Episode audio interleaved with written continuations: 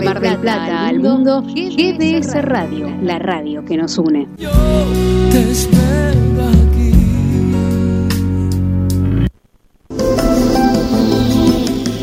Cuando la oscuridad se fusiona con nuestras melodías. GDS Radio, la radio que nos une. Escúchanos en www.gdsradio.com.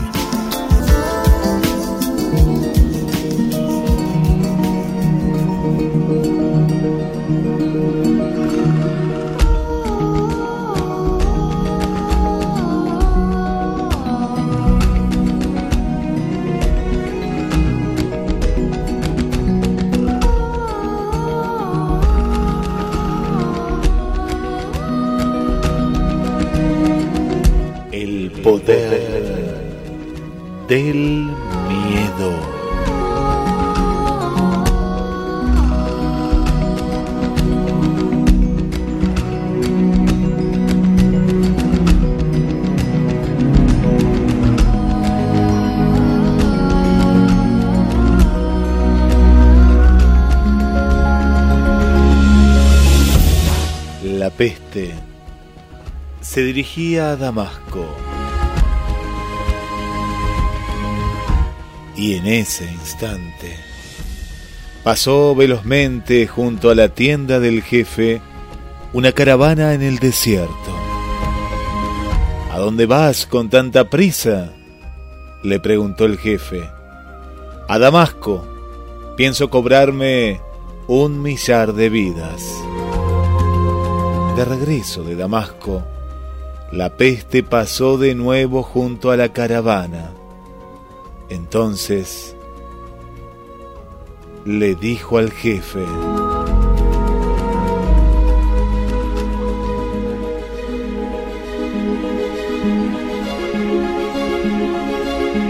Ya sé que te has cobrado cincuenta mil vidas y no el millar que habías dicho. No, le respondió la peste, yo solo me he cobrado mil vidas. El resto se las ha llevado el miedo.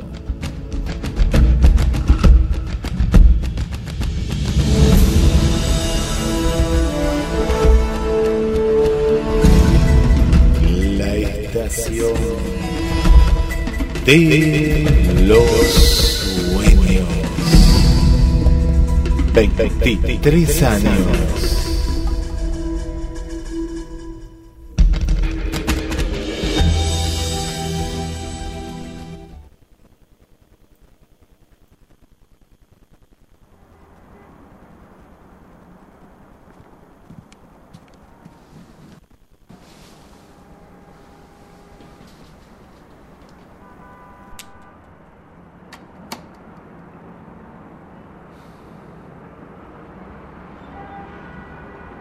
Lleva la radio a todos lados. Nos encuentras como GDS Radio en Play Store, App Store, Windows Phone y BlackBerry. GDS, siempre en movimiento.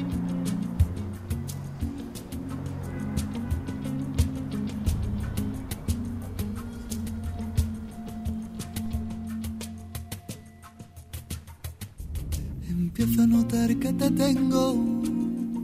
Empiezo a asustarme de nuevo. Sin embargo, lo guardo en silencio. Voy a dejar que pase el tiempo. Empiezo a creer que te quiero. Y ya empiezo a soñar con tu beso. Sin embargo, no voy a decirlo hasta que tú sientas lo mismo. Porque tengo miedo, miedo de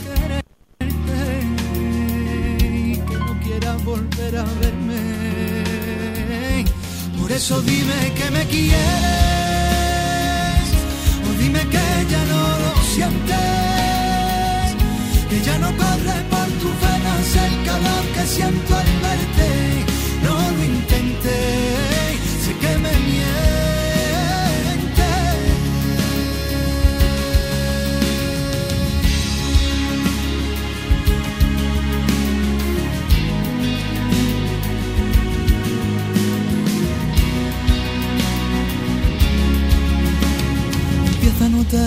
Pierdo.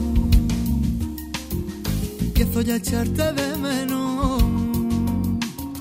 ¿Acaso te miento? No es cierto que se va pagando lo nuestro. Ya dirás que eso es mentira, que soy el único en tu vida.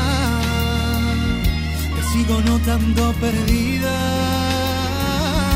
Ya no me digas que me quieres me importa lo que sientes. Aquel amor que me abrazaba ya no quema, solo es cuece. No lo intenté, sé que me miente. Ya no me digas que me quieres, ya no me importa lo que sientes. Aquel amor que me abrazaba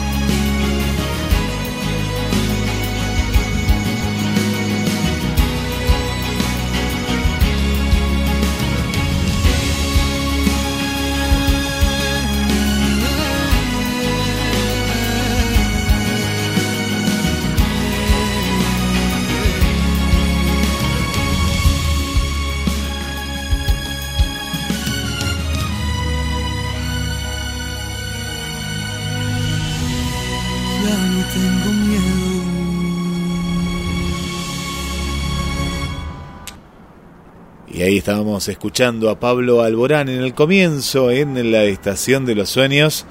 Miedo, eh, miedo, miedo, miedo.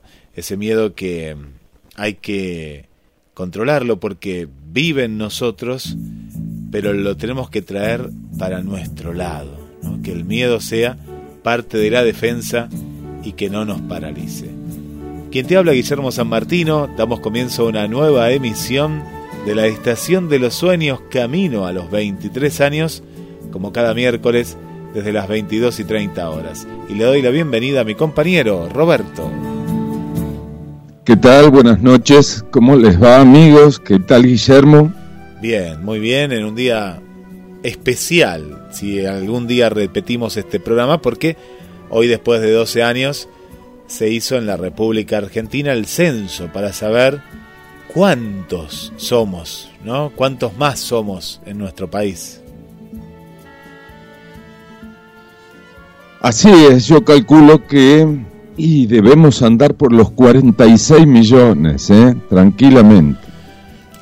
Vamos a ver los números, ¿no? Vos recién me hablabas fuera del aire en la producción del Mundial 78. ¿Cuánto era? Que la canción lo decía, ¿no? Había una canción que... que- 25 millones de argentinos. Bueno, ahí nos damos cuenta que es un país que crece lentamente, no crece como otros países mejor, ¿no? Porque los países que, que crecen muy rápido sabemos que se vive peor, ¿no? Eh, ni que hablar de México, de China, todo el mundo hacinado, eh, sa- sacando a la Así gente es. del campo, ¿no? Viste que hay países que crecen demasiado, ¿no? Demográficamente Sí, y no, no está bueno tampoco. países como la India, que tienen muchos, mucha cantidad de habitantes, y, eh, y hay bastante pobreza, ¿eh? bastante pobreza. Claro, y pa- pasa eso porque, eh, primero, el territorio sigue siendo el mismo y, y de pronto esa cantidad de habitantes hace que muchos queden, queden fuera ¿no? de, de lo que se llama el, el sistema.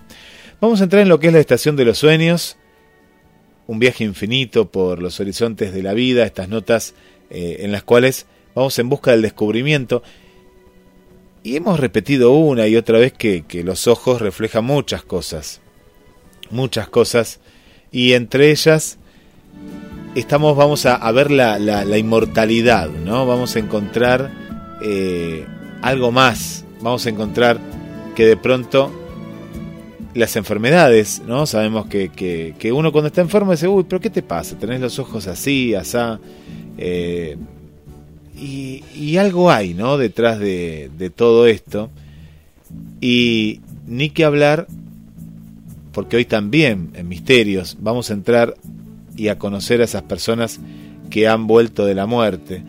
Pero primero la tecnología. Y si la tecnología está relacionada con la ciencia, la ciencia con la salud, es un punto a favor, porque han creado una aplicación, una app, como le llamamos, que podrá detectar la enfermedad de Alzheimer en los ojos. La Universidad de California desarrolla una aplicación móvil fácil de usar para detectar signos previos a enfermedades neurodegenerativas como el Alzheimer.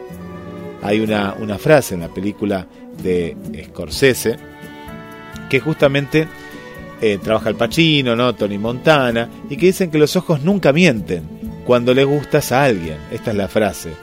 Aparte de expresar emociones, los ojos también pueden informar sobre algunas enfermedades. Por ejemplo, una mancha roja en, en lo que puede ser la, eh, una de las partes del ojo, parte blanca del ojo, puede ser una rotura de un vaso sanguíneo, también puede indicar hipertensión arterial, diabetes y trastornos de la coagulación de la sangre que causan una hemorragia excesiva. Ahora, una aplicación móvil desarrollada por la Universidad de California en los Estados Unidos puede detectar signos previos de la enfermedad del Alzheimer y otras afecciones neurológicas con el análisis de los ojos. Una herramienta de evaluación podría facilitar el desarrollo de un test de respuesta de pupila poco invasivos y económicos para ayudar a la detección y entendimiento de enfermedades como la enfermedad de Alzheimer. Tendría un enorme impacto en la salud pública pues en la etapa temprana de la enfermedad de Alzheimer, los síntomas pueden ser leves. Un signo de la demencia son los problemas de visión que es probable que provoquen dificultades en el equilibrio, problemas para leer, juzgar la distancia y definir el color o contraste. Vemos que los ojos más que hablan. En el año 2014, el equipo de investigación observó que cuando la proteína beta amiloide, que es fundamental para la transmisión de información entre neuronas, se halla en el ojo, se relaciona con la aparición del Alzheimer. Sin embargo, estas placas se detectaron en un estado en que la enfermedad ya era avanzado y los diagnósticos eran costosos y poco prácticos. Vos te estarás preguntando cómo funciona que una simple aplicación pueda detectar, en este caso, el Alzheimer. Antes de empezar la prueba, hay que incorporar un adaptador a la parte superior del teléfono celular que rodea el ojo. El otro se debe tapar con la mano. Cuando empiece el examen, la aplicación usa la cámara de reconocimiento facial que tienen todos los teléfonos inteligentes para medir la reactividad de las pupilas como si fuera un pupilómetro. La cámara infrarroja detecta la pupila de una persona y la diferencia del iris. Esto es importante sobre todo en los ojos de colores más oscuros. Después, la aplicación mide el tamaño de la pupila. Además, la aplicación captura la distancia entre el dispositivo móvil y el usuario para tenerla en cuenta a la hora de realizar el cálculo del diámetro de la pupila. Durante el test, se recomienda estar en una zona bien iluminada, evitar distracciones y minimizar los movimientos de cabeza y manos. La muestra de este estudio ha sido de 15 participantes de entre 18 y 26 años. El equipo trabaja para que esta aplicación sirva en cualquier teléfono. Las próximas pruebas las realizarán con personas mayores que se autoevalúan en casa. También ensayarán con personas con un deterioro cognitivo leve para comprobar si es una herramienta de examen del estado temprano de la enfermedad de Alzheimer.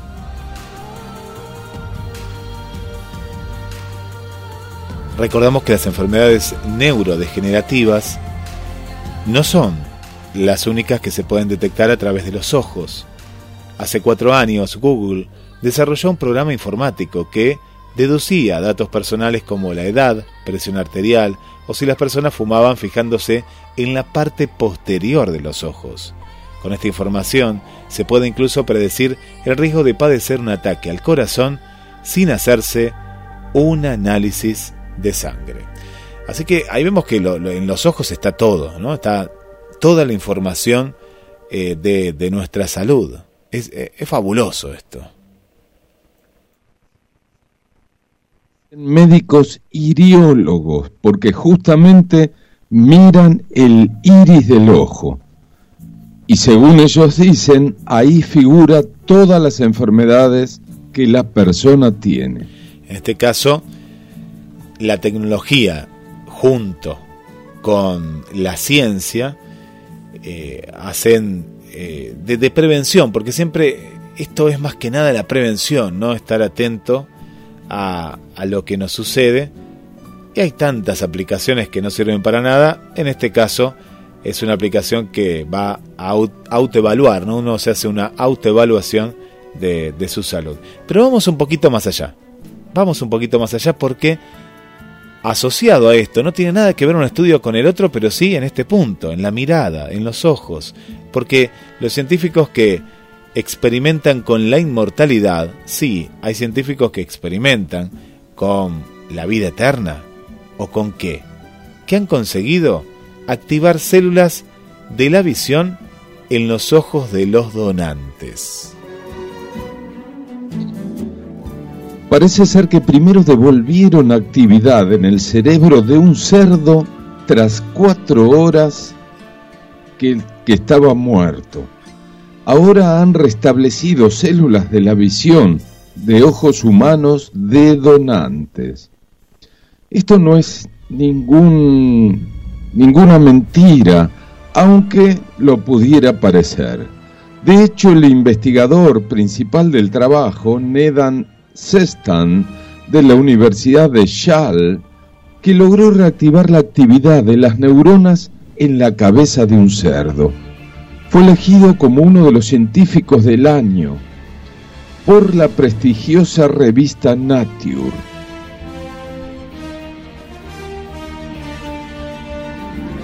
Y uno se queda pensando, ¿no? ¿Qué pasó aquí? ¿Cómo la cabeza de cerdo que regresó a la vida? Las cabezas de cerdo para la investigación se obtuvieron de la industria cárnica. El cerdo llevaba cuatro horas muerto. Cuando lo inyectaron en el sistema circulatorio, una solución formulada de manera única que desarrollaron para preservar el tejido cerebral, utilizando un sistema que llaman Brain X. Consiguieron mantener la integridad de las células neuronales que tras la muerte suelen decaer de un modo muy rápido, pero además restauraron cierta funcionalidad de las células neuronales, de las viales y vasculares, es decir, se activaron de nuevo de algún modo y regresaron a la vida. Sin embargo, los investigadores enfatizaron que los cerebros carecían de señales eléctricas globales reconocibles asociadas con la función cerebral normal y que no se apreció ningún signo de conciencia. El trabajo, como bien decía, se publicó en la revista y ahora han revivido células sensibles a la luz en los ojos de donantes humanos. La vida después de la muerte para el ojo humano. No solo han revivido células sensibles a la luz en los ojos de donantes fallecidos, además han logrado que se establezca comunicación entre ellas. Esto no es ciencia ficción, se trata de una serie de experimentos que pueden transformar la investigación sobre el cerebro y la visión. Miles de millones de neuronas en el sistema nervioso central transmiten información sensorial como señales eléctricas en el ojo. Las neuronas especializadas, conocidas como fotorreceptores, detectan la luz. un equipo de investigadores de la Universidad de Utah describen en la revista Nature cómo usaron la retina como modelo del sistema nervioso central para investigar cómo mueren las neuronas y nuevos métodos para revivirlas. Y dice, pudimos despertar las células fotorreceptoras en la mácula del ojo humano. Se trata de la parte de la retina responsable de la visión central, responsable de ver los colores. Esto lo explica la científica Moran Yai Center Fátima, autora principal del estudio publicado.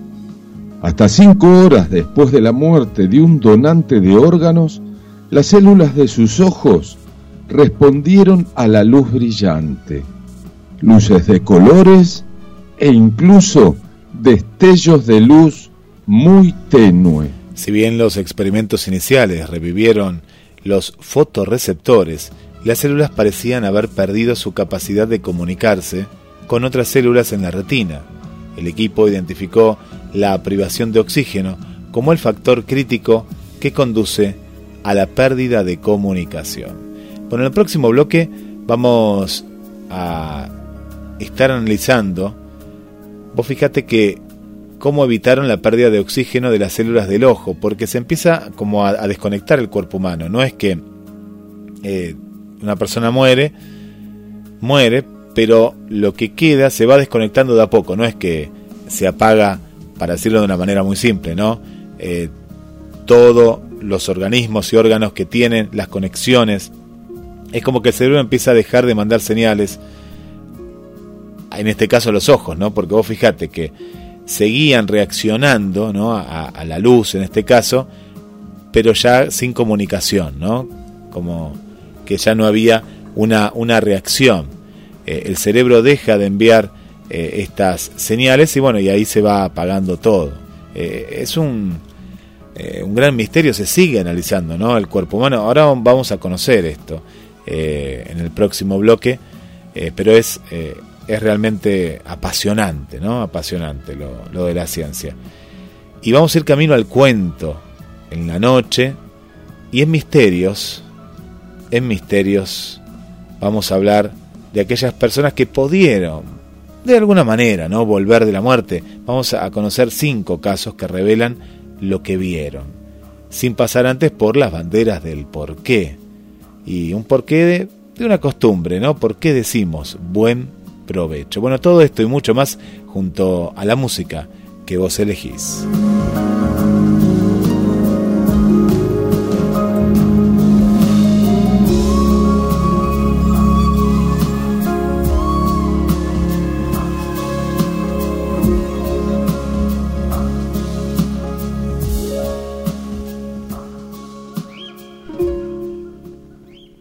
Síguenos en Twitter, arroba gds-radio.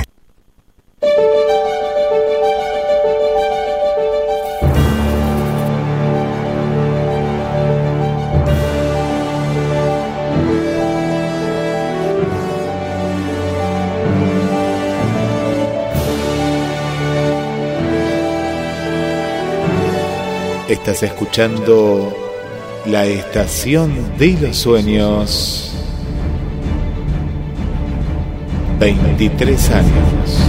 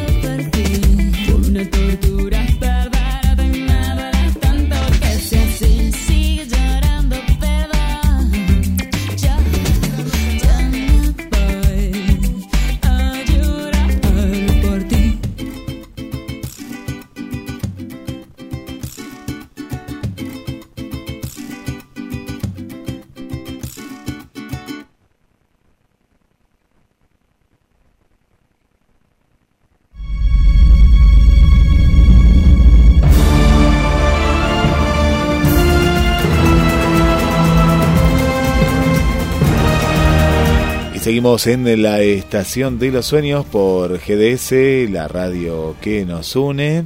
Vamos a mandar saludos en este bloque. Ya llega el cuento, en instantes nada más, presentado por Pescadería Atlántida, del mar a tu mesa.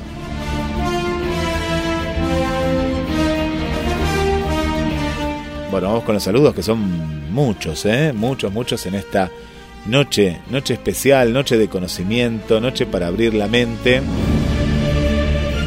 Noche para la gente que hizo el censo y está súper cansada, ¿eh? porque han trabajado hasta hace un rato nada más.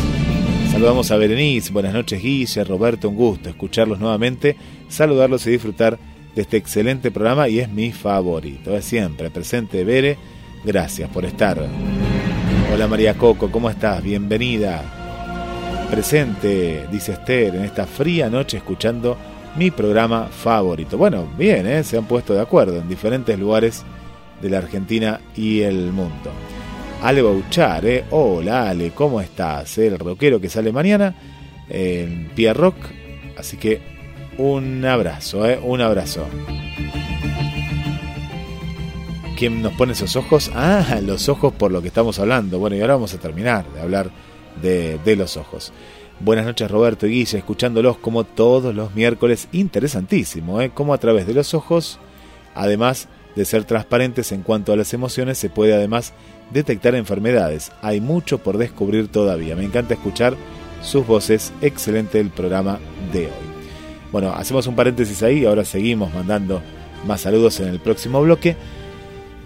Porque Roberto nos quedó todavía hablar un poco más de los ojos, ¿eh? que hoy nos ha atrapado con estos informes de la comunidad científica. Y en este caso, ¿cómo evitamos esta desconexión que hablábamos?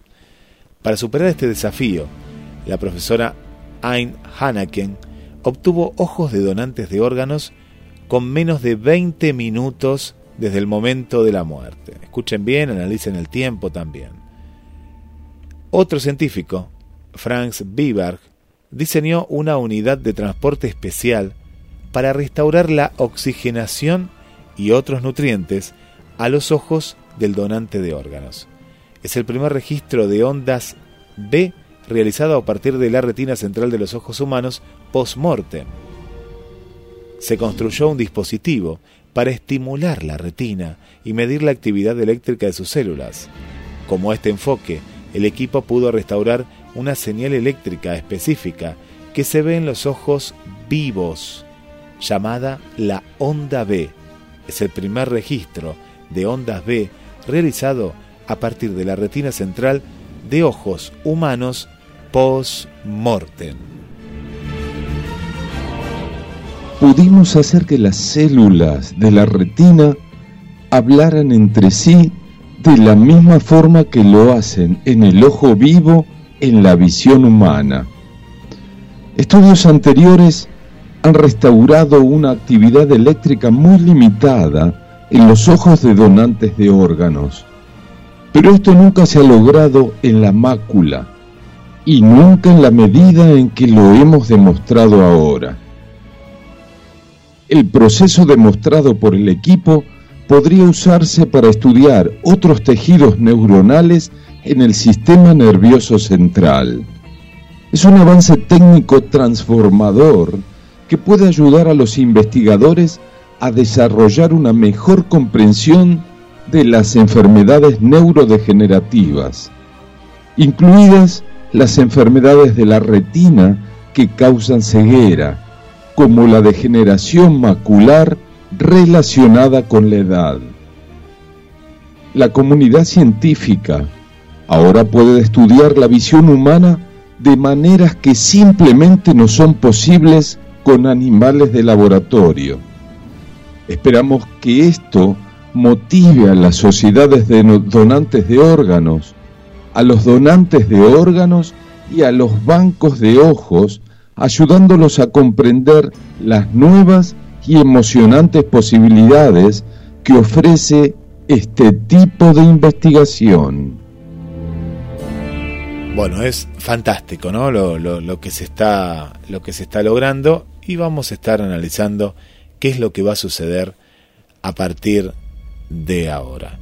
Así que nos vamos preparando, nos vamos preparando para el cuento. Esto recién comienza en la estación de los sueños. Así que Esperamos más mensajes al 223 424 66 46. Los ojos, la conexión. Analicemos cada uno de estos detalles.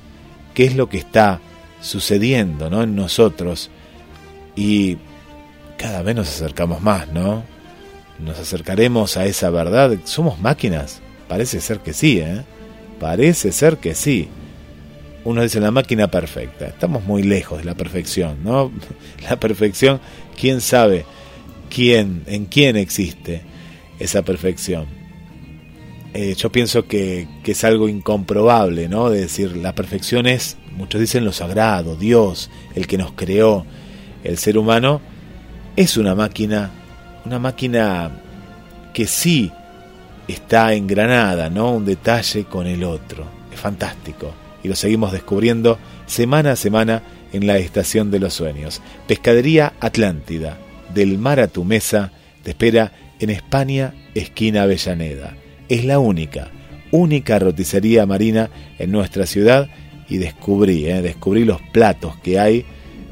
Es fantástico y tenés que consumir pescado, eh, porque hace muy, pero muy bien. Basta de comer harinas todo el tiempo.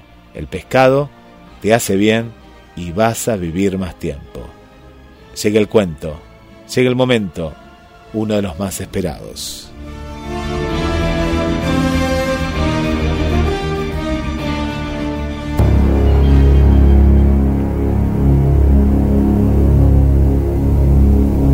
Presentamos La pena del cacuy.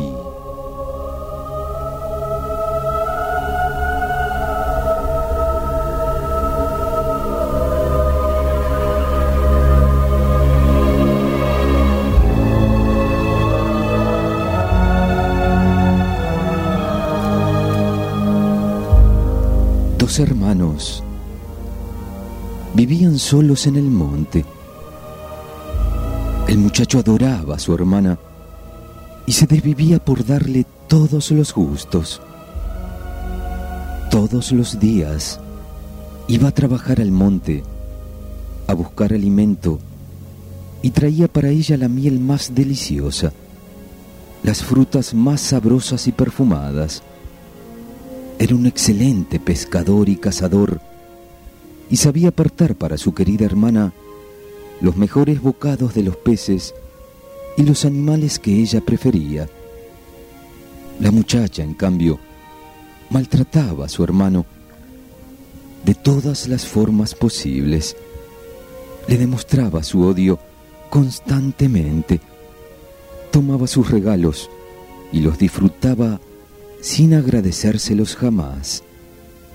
Lo insultaba y lo lastimaba en la forma más cruel. Nunca se preocupaba por lavar su ropa ni prepararle la comida.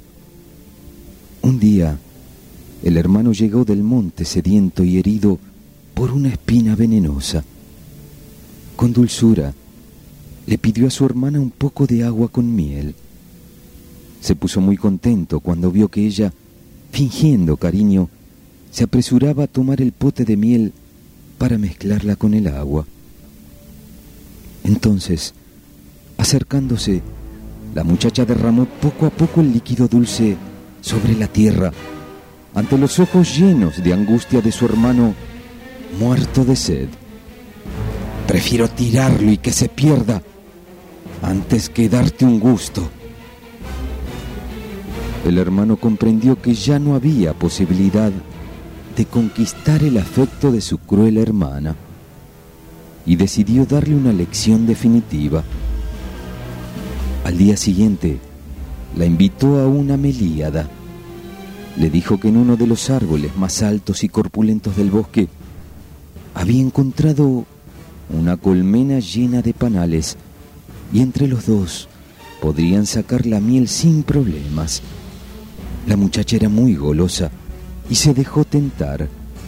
Acostumbrada a que su hermano siempre la cuidaba y la protegía, nada temió. Los dos treparon con las cabezas cubiertas por una manta para evitar las picaduras de los insectos. Y por eso, porque tenía la cabeza cubierta, la hermana no pudo ver lo que el hermano estaba haciendo. Lentamente, mientras la tranquilizaba con su voz, iba bajando del árbol y cortaba a su paso todas las ramas y los tocones en los que ella podría apoyarse para bajar. El árbol, altísimo y completamente pelado, se había convertido en una trampa mortal. Sin mirar hacia atrás, el muchacho se alejó cuando consideró su obra terminada.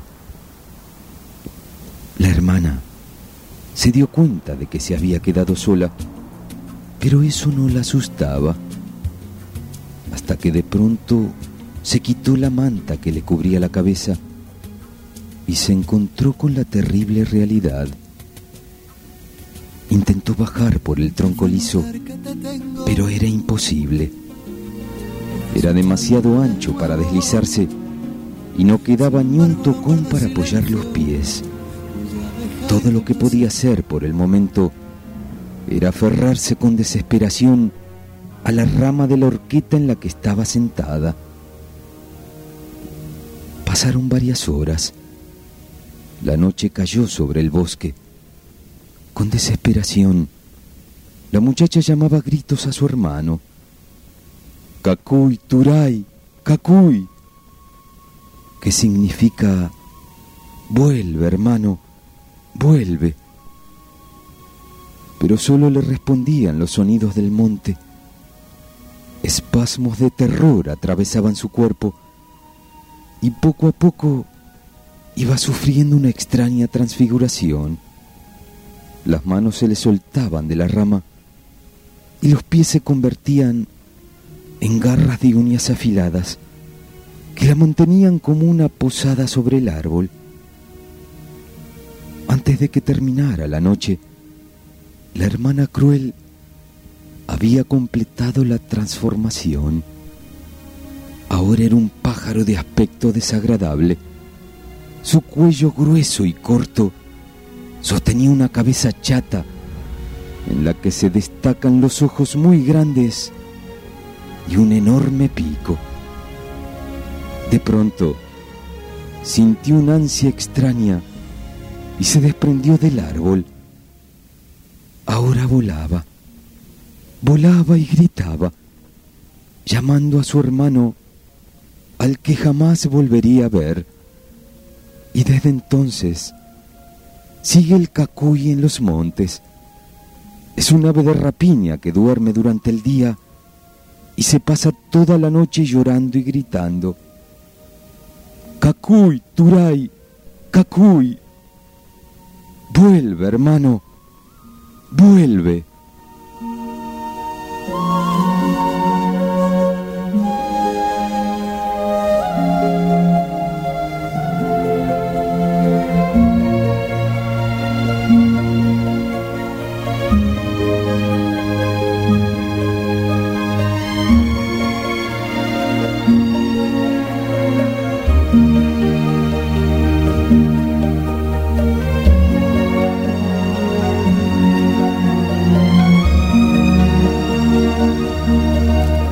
La próxima, amigos.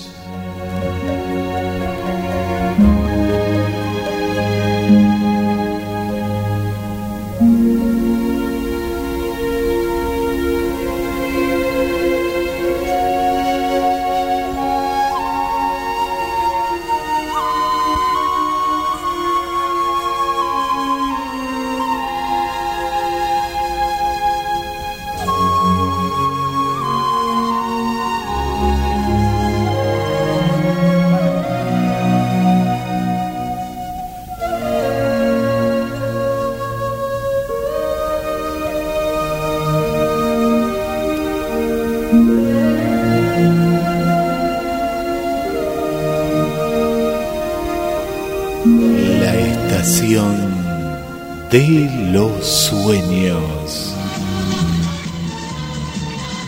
23 años. La maleta en la cama preparando tu viaje. Un billete de ida y en el alma coraje. En tu cara de niña se adivina el enfado. Más que te enojas quiero estar a tu lado pensar que me dejas por un desengaño. Por una aventura que ya he olvidado.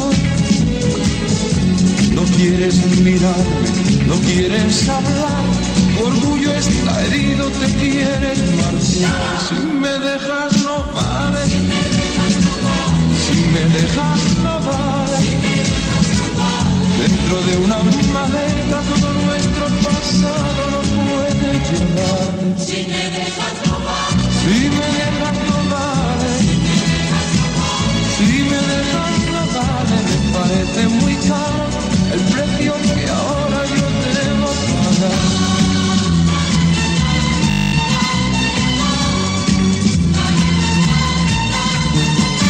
Deja todo en la cama y háblame sin rencor. Yo te hice daño, te pido perdón.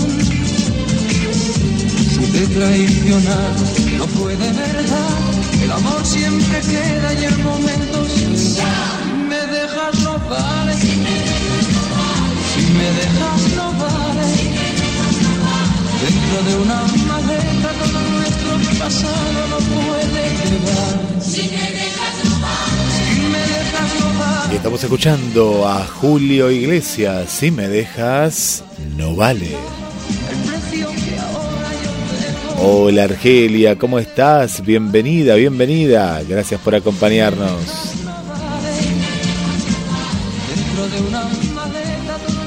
Hola Victoria, ¿cómo estás? Bienvenida, bienvenida. Le mandamos un saludo para María Coco, ¿eh? María Coco Saavedra también ahí, que está siempre, siempre presente. A Néstor, ¿eh? Néstor, un colega aquí de Mar del Plata, Néstor Gambini también. Gracias por acompañarnos en esta, en esta noche. Saludamos también al amigo Daniel. Hola Daniel, bienvenido, bienvenido.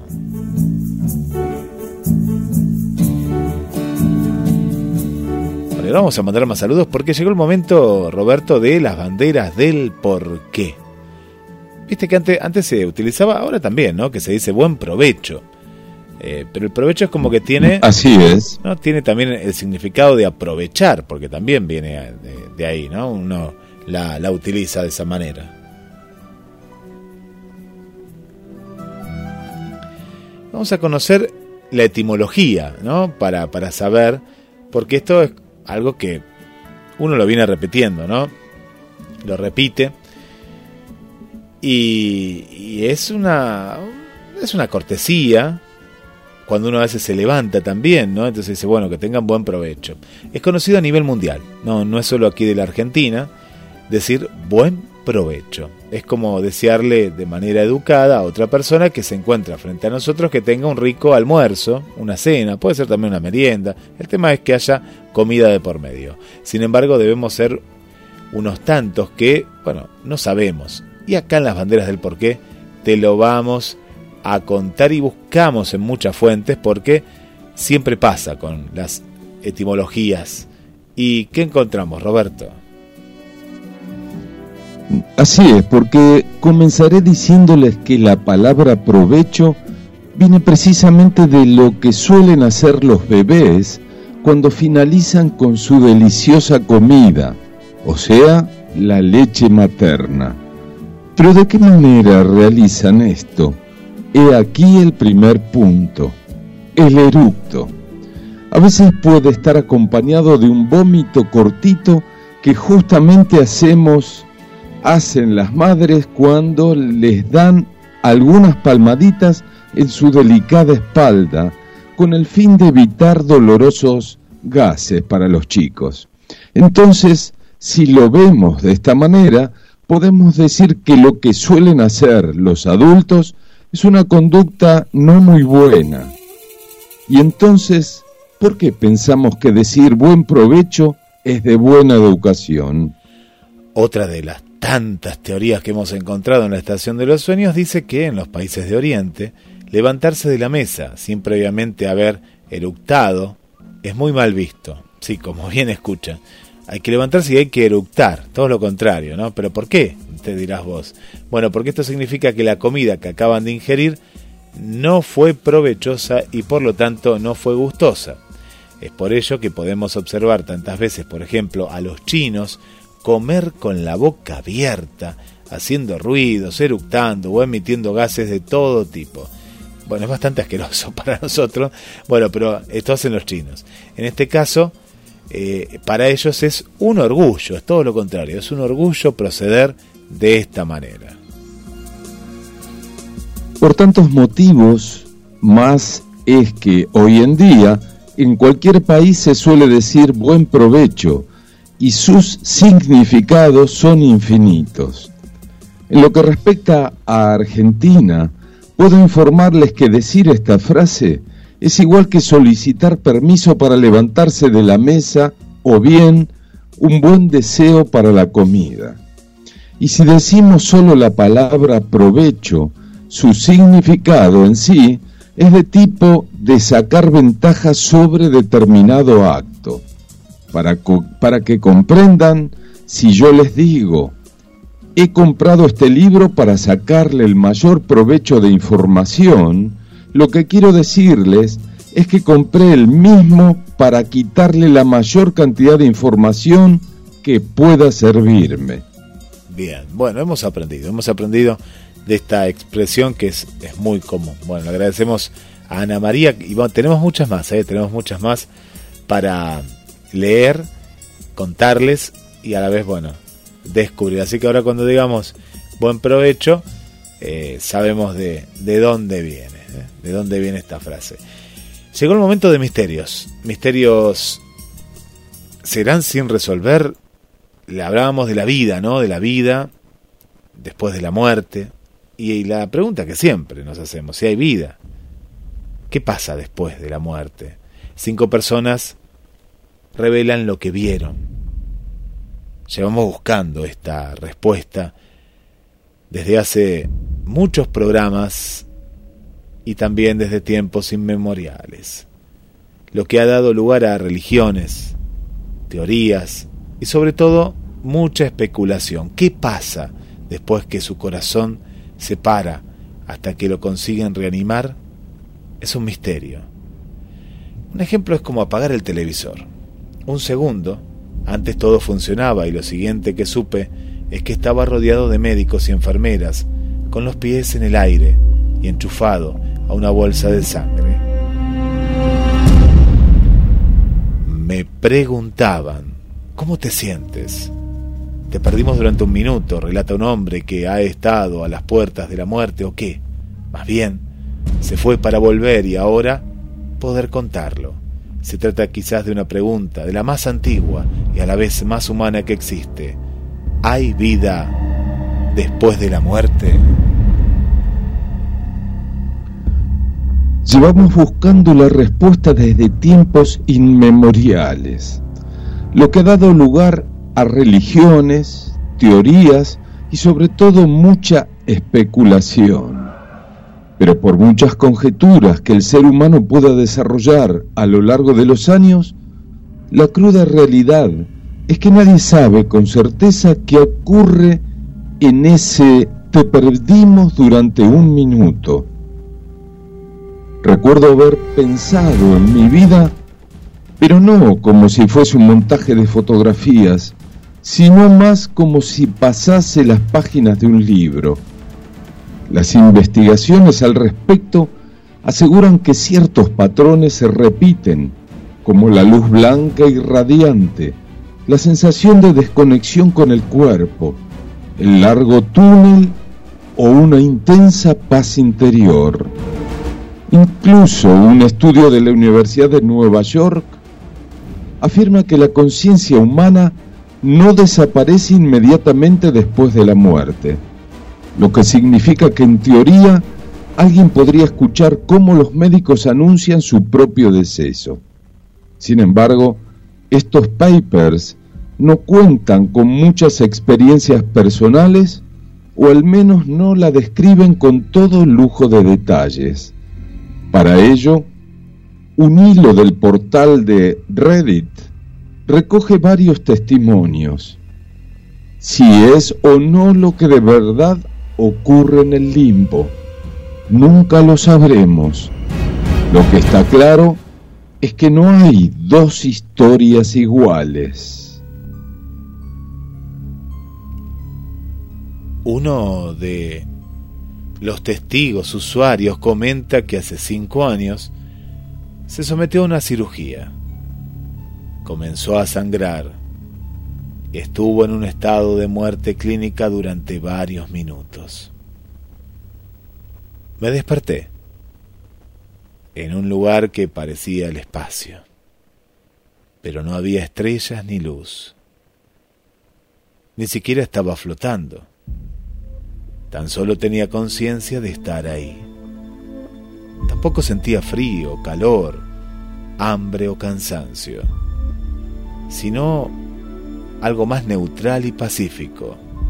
Sabía que una luz cercana me atraía, pero no tenía ninguna necesidad de ir hacia ella en ese momento.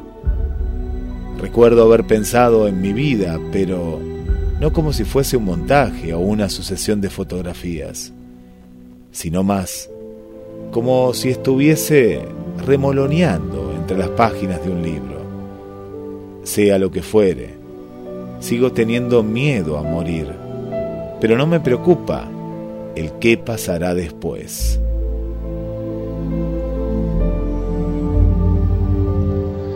Otro hombre cuenta que sufrió un accidente de moto a más de 80 kilómetros por hora los médicos le dieron por muerto durante el traslado al hospital.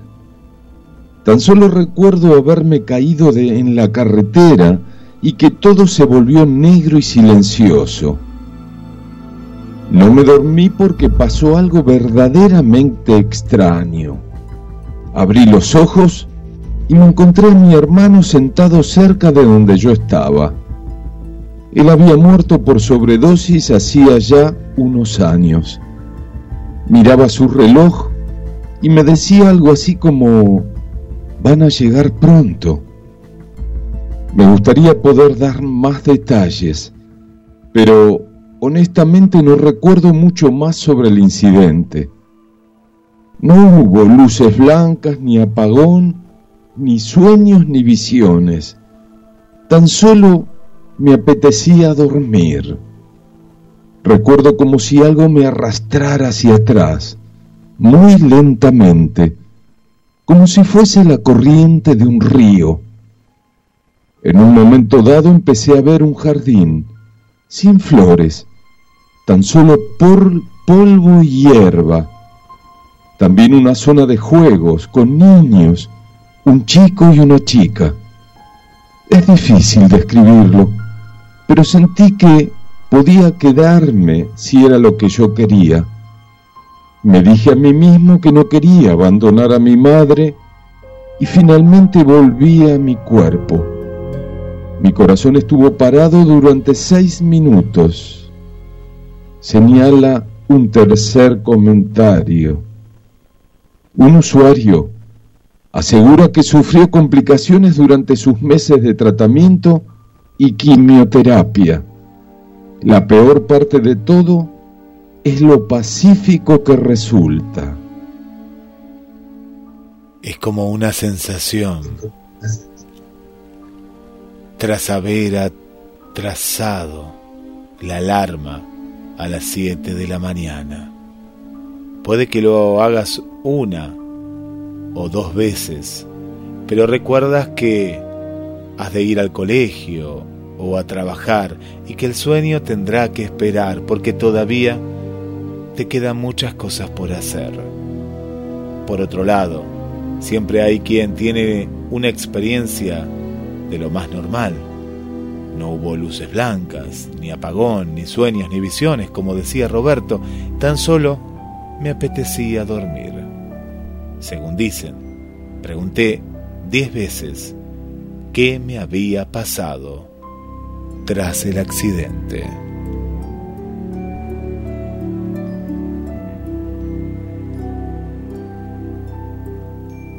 Las pruebas están, pero el misterio sigue.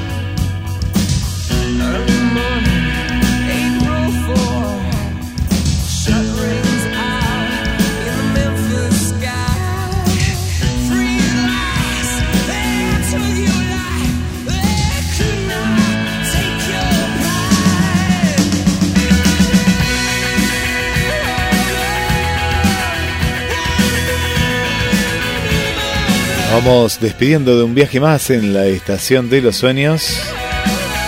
Le mandamos un saludo para el amigo Tito y para Mónica. Gracias por acompañarnos. Para Mariana Anita Balser. Para María Vanessa. A Milé, la querida Milé, un beso muy grande. Para Victoria, para Argelia, para Elena. Gracias a todas y a todos por estar ahí del otro lado. A Irina. A María Belén y a todas ustedes les regalamos los últimos mensajes. Hay un refrán que dice así. Quien quita la ocasión, quita el pecado. Aconseja se huya de los tropiezos para evitar los daños. Será, si Dios quiere, hasta el miércoles que viene. Los esperamos. Les dejo el mensaje final.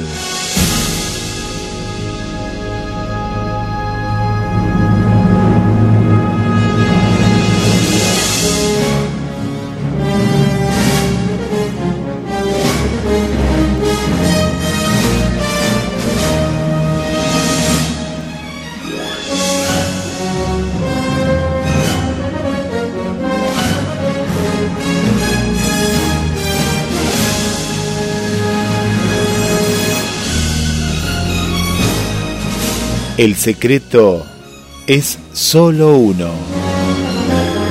Creer que todo saldrá bien y lo harás. Gracias y hasta la semana que viene.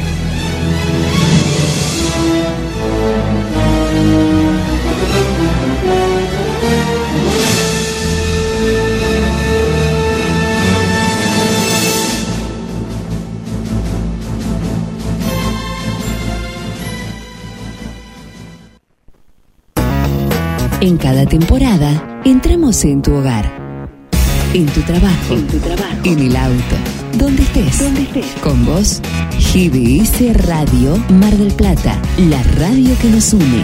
GDS Radio Mar del Plata. Codo a codo en el otoño 2022. La radio que nos une. Pescadería Atlántida. Del mar a tu mesa. Única roticería marina. Atendido por sus dueños. Venía a conocer Pescadería Atlántida.